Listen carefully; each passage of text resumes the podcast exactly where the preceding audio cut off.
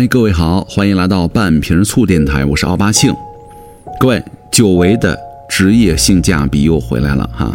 那我们也选了几个选题哈，我觉得蛮有意义和蛮有意思的。然后呢，来跟大家分享一下。今天这个职业性价比系列呢，我们来讲述的是一位在疾控中心工作的员工的故事。他是一名艾滋病科的检验师。日常主要工作呢，就是负责 HIV 样本的采集和检测。今天我们就走进他，来了解一下他所接触到的几个案例的情况。同样感谢子瑜提供的这篇文章。我接触这份工作的时候呢，说不怕是假的，因此也算是边摸索边战斗，接触了很多病患，经历了很多尴尬和战战兢兢。现在呢，虽然说不上是百毒不侵吧。但至少是轻车熟路。这个检验科的窗口啊很小，但是呢，通过它，我看到了另外一番人生百态。首先，说一说我了解到的艾滋病的情况。我接触这项工作的时间不算太长，所以说简单的谈一下对艾滋病现状的一些看法。说到艾滋病呢，大家应该是既熟悉又陌生。十二月一号。是世界艾滋病日，所以每年的十二月前后呢，我们都会搞大量的宣传活动和免费的培训。从长期以来的反馈来看呢，大家对于艾滋病还是知之甚少。各位，你们觉得艾滋病毒离我们普通人很远吗？并不是。在我参加工作之前，我一直觉得我们国家对于艾滋病的形势还相对乐观，因为长久以来，中国是一个相对传统的国家。民风保守算是我们抵御艾滋病的一道很重要的防线了，但是呢，随着全球化的进程发展，这道防线的作用越来越弱，加之我们国家的人口基数实在是太大了，实际感染艾滋病毒的人数呢，还是远超我们的想象。我曾经天真的以为啊，我们县级疾控中心的艾滋病科呢，只是一个摆设，但其实呢，情况比我想象的。还要糟糕很多。艾滋病的传播途径，我想各位都有所了解了：血液传播、母婴传播和性传播。上世纪我们国家的艾滋病传播呢，主要是血液传播，现在百分之九十以上都是性传播，这当中男男又占了大部分。艾滋病可不可怕呢？我想了很久，觉得答案都应该是既可怕又不可怕。可怕是因为到目前为止，它依然是一种绝症，同时还是一种传染病。伴随着病痛而来的，还有名誉的损坏、外界的歧视等等的影响。那为什么又说它不可怕呢？因为从传播的途径上可以看出，我们平日啊与艾滋病人或者 HIV 携带者正常交往是不会有任何问题的。通俗来说呢，只要你不卖血，只要你洁身自爱。艾滋病就离你很远很远。在我们接诊的不少 HIV 的感染者当中啊，有的说过往他住过一次酒店就感染上了，有的说在大街上不知道怎么回事被针扎了一下就中奖了。但这种可能性完全没有吗？可能是有的，但是呢，可能性是百分之零点零零零零零零零几。对于这些说法呢，我们也不当真，也不能够拆穿。毕竟每个人想保护自己的心理，总是可以理解的。接下来，我想给大家分享几个故事。我用了“爱恨情仇”四个字，其实我觉得还不够贴切。毕竟艾滋病这种疾病呢，对于人性的考验，真的不是一点半点。第一个故事，怎么找对象？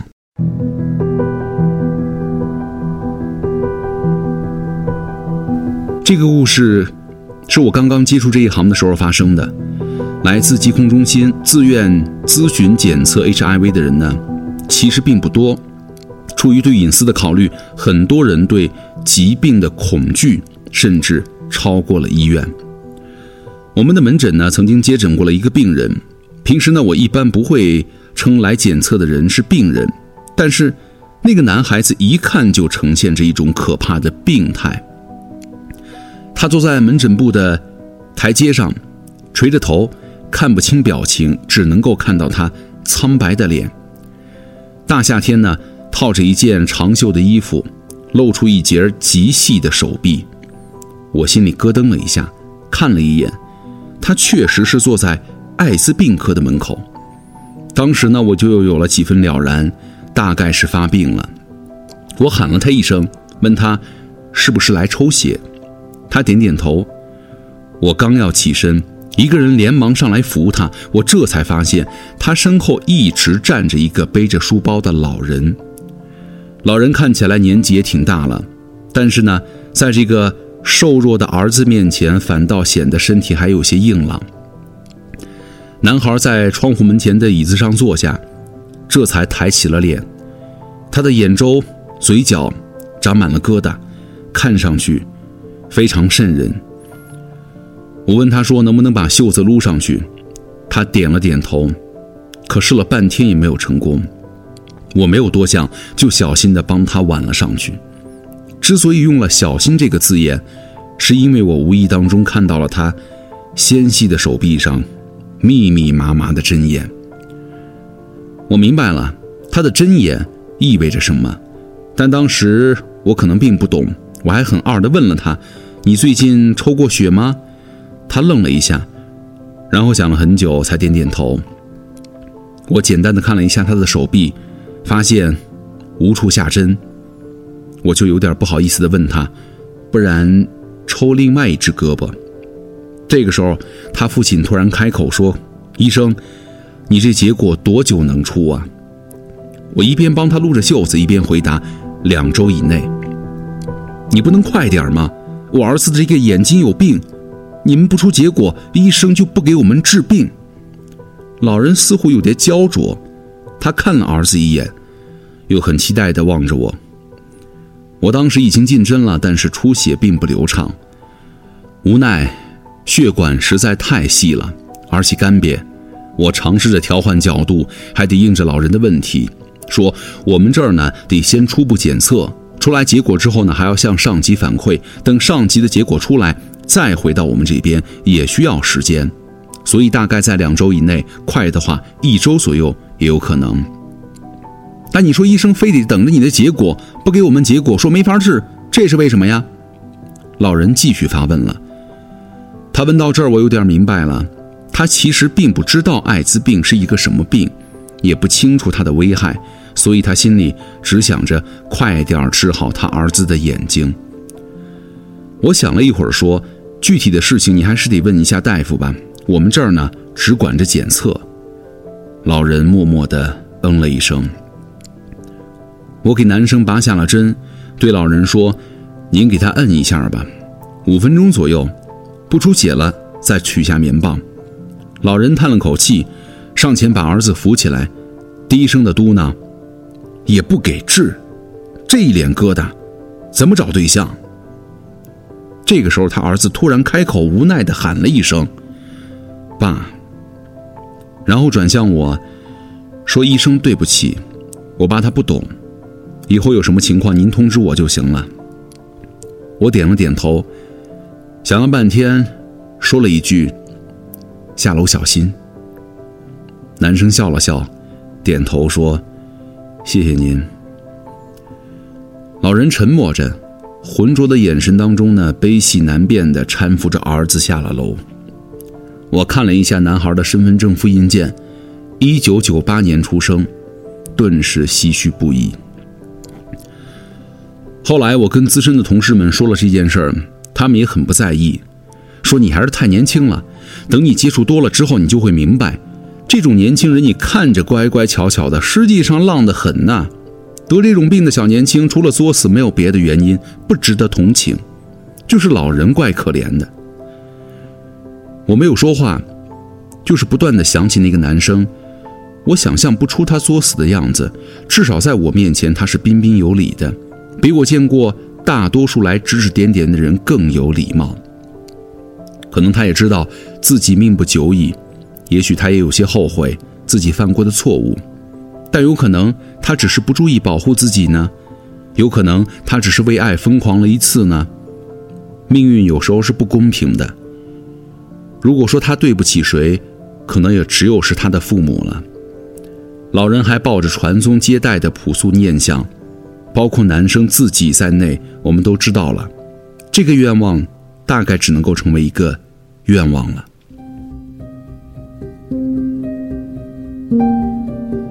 第二个故事，关键词：我要结婚了。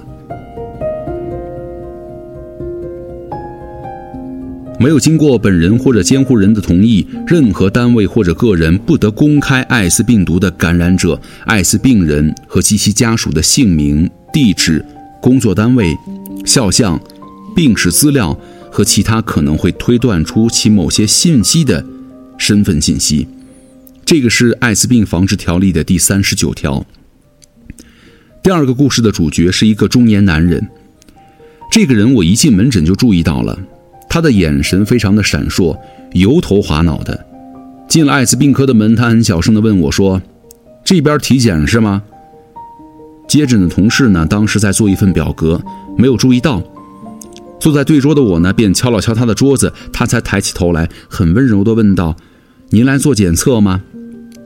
这个中年男想了一会儿，说：“我来做个健康体检，入职体检。”同事皱了眉头了。说健康体检科在那边查体科，我们这边只是检测 HIV。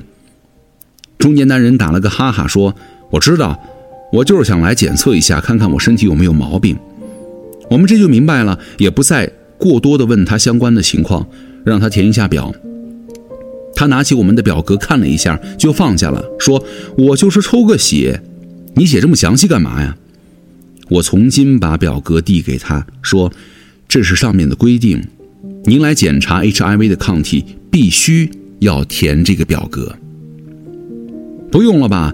医院里都不用这样的呀！你们这什么地方啊？这么多规定，我就是想自己有个数。你们告诉我结果就行，也不用给我报告。他坚持不出示身份证。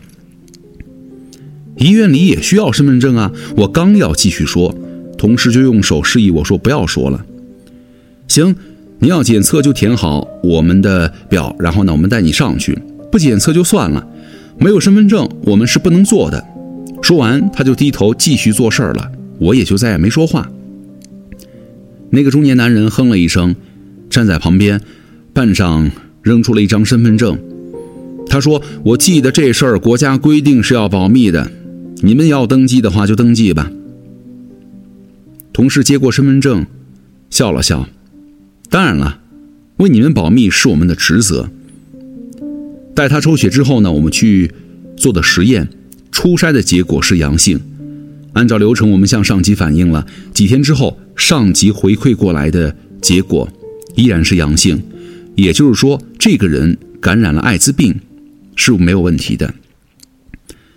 当一个病人确诊之后，我们会通知他本人亲自来取报告。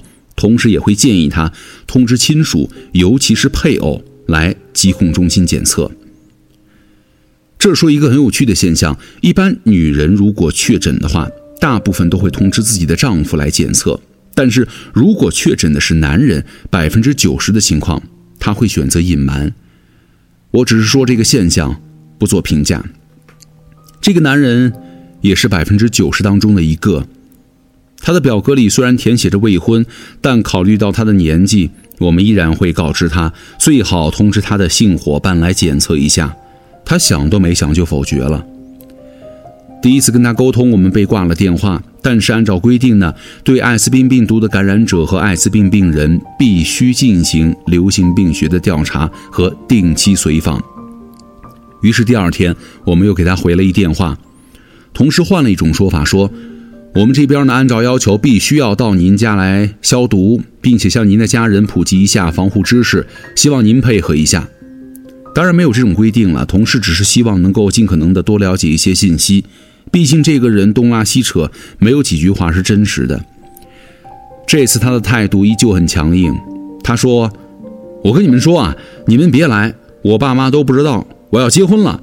你们要是给我搞砸了，你们就等着瞧。”第二次通知依旧以被挂电话而告终。但是最令我震惊的，并不是我们被威胁了，而是我听说他要结婚了。对于艾滋病人的绝对隐私保护，其实我到现在都是不支持的。国家制定这项规定的初心是希望艾滋病人可以免于被歧视，但是却也成了部分人危害他人、报复社会的筹码。艾滋病人是弱势群体，但绝对隐私保护却将健康人置之于更加弱势的境地，这实在是太可怕了。当然了，我不否认一部分的患者是可怜人，但是很多人都是老鼠屎，他们的祸祸可不是一窝粥的问题了。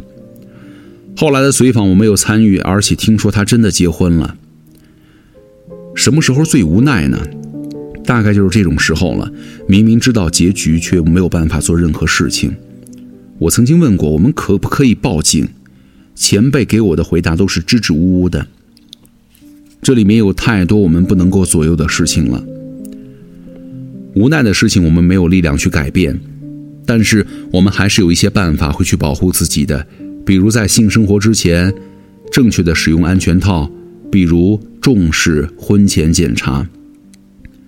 另外提醒一下各位，很多的传染性疾病，即便是婚前检查的时候能查出来，只要患病一方要求保密，医生也不能够告知另一方，所以一定要求与对方交换婚检报告。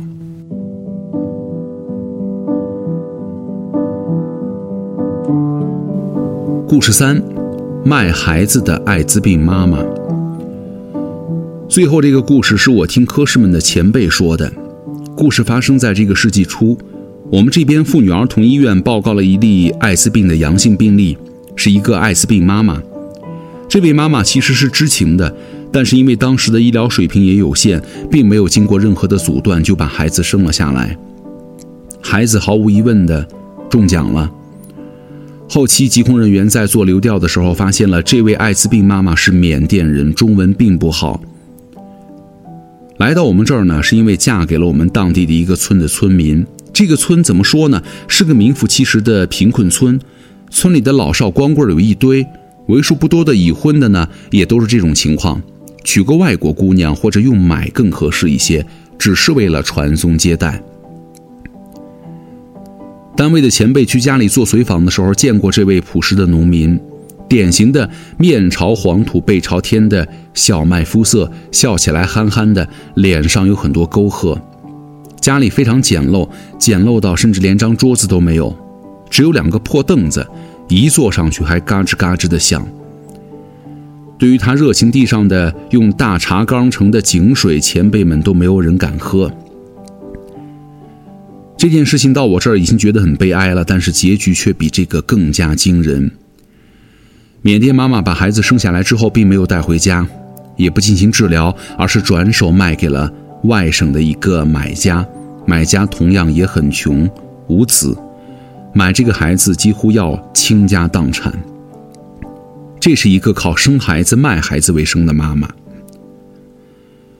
老农民倒是对来访的前辈们不设防，只是说起这件事就很无奈，说没有办法，他们要生存下去，他们没有钱。卖一个孩子能有两万块左右，这两万块对他们来说是个天文数字。这位老农民显然不了解艾滋病意味着什么。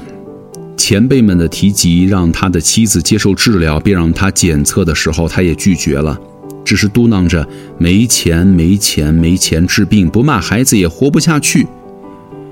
前辈们知道这件事没有办法干预了，就走了。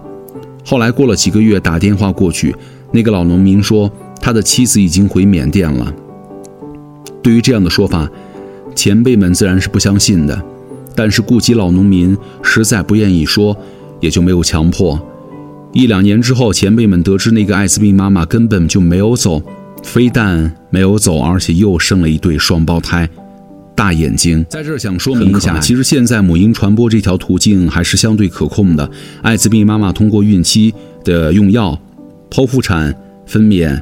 然后呢，婴儿出生之后的用药以及配合人工喂养是可以进行阻断的。也就是说，艾滋病妈妈也完全有可能孕育一个健康的宝宝。当然，作为艾滋病患者来说，不生育是最明智的。但是如果要生育，那就一定一定要进行阻断，不能够讳疾忌医。回到这件事情上来，当前辈们再一次得知相关消息的时候呢，听到的就是艾滋病妈妈的死讯了。他们跟领导反映了这件事情，听说当时也联合了公安部门寻找这几个艾滋病宝宝的下落，但是至今没有音信，也许都不在了。贫穷可怕，愚昧比贫穷更可怕。我们生活的这个社会真的不像想象的那么美好。最后再来跟大家说一说艾滋病的防治，其实令人唏嘘的故事每天都在发生。大环境是这样，并非一朝一夕、一己之力能够改变得了。作为普通人，一定要时刻有保护自己的意识，洁身自好，还有刚刚提到的重视和正确的使用防护措施。如果有高危的行为发生，二十四小时以内，最迟七十二个小时服用艾滋病阻断药，且需按照时间、按照量剂服用，是有很大的几率可以成功阻断。艾滋病的感染的，当然，艾滋病毒是杀不死的，药物只是控制病毒的扩散。随着时间的推移，初始感染的病毒细胞会死掉，病毒就会从体内消除了。阻断药物通常可以去市级的疾控中心、传染病医院等相关机构购买，小的医疗机构可能不会配备相关的药物。但是，抗阻断药物并不是一种保障。它具有很强的副作用，而且阻断的几率并不是百分之百，所以比起事后补救，不如就在事前预防。万一真的感染了艾滋病毒，也不要过于悲观，一定要早检测、早治疗。虽然目前在全世界的范围当中，依然没有能够治愈艾滋病毒的药物，但是艾滋病毒是可以控制的。积极配合治疗，可以很大程度的提高生活的质量，延长预期的寿命。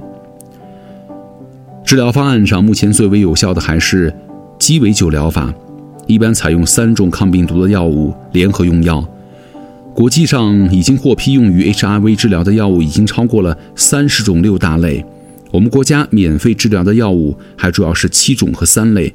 虽然免费药物跟发达国家有一定差距，但是可以满足大部分的感染者一二线的治疗。要想获得更好、更先进的药物，也可以选择国内上市的自费药物。如果是国内没有上市的有条件的患者，也可以在国外购买。我们国家提供了免费的抗病毒治疗，虽然相比发达国家来说，免费的药物种类有限。那最后呢？其实作为一名医护人员。我还是希望大家警钟长鸣，防患于未然。也希望所有健康的人或者感染者都能够善待他人。因果循环，报应不爽，善待他人就是最好的福报。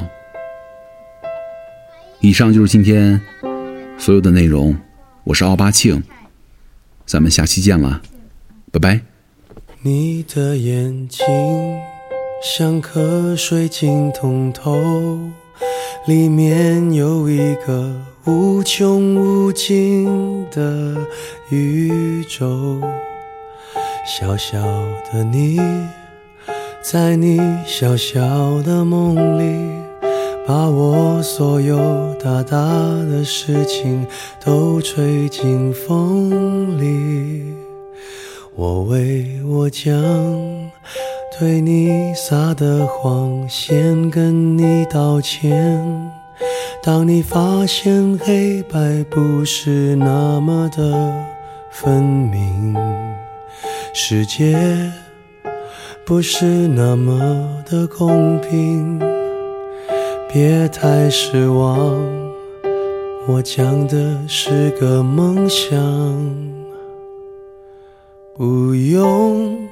太听我们的话，不要让任何人告诉你，你该怎样对待世界，或他该怎对你，要跟现在一样随性。让你的眼睛和心依然纯净。可惜，世界不及你好。原谅我们，我们都还在找，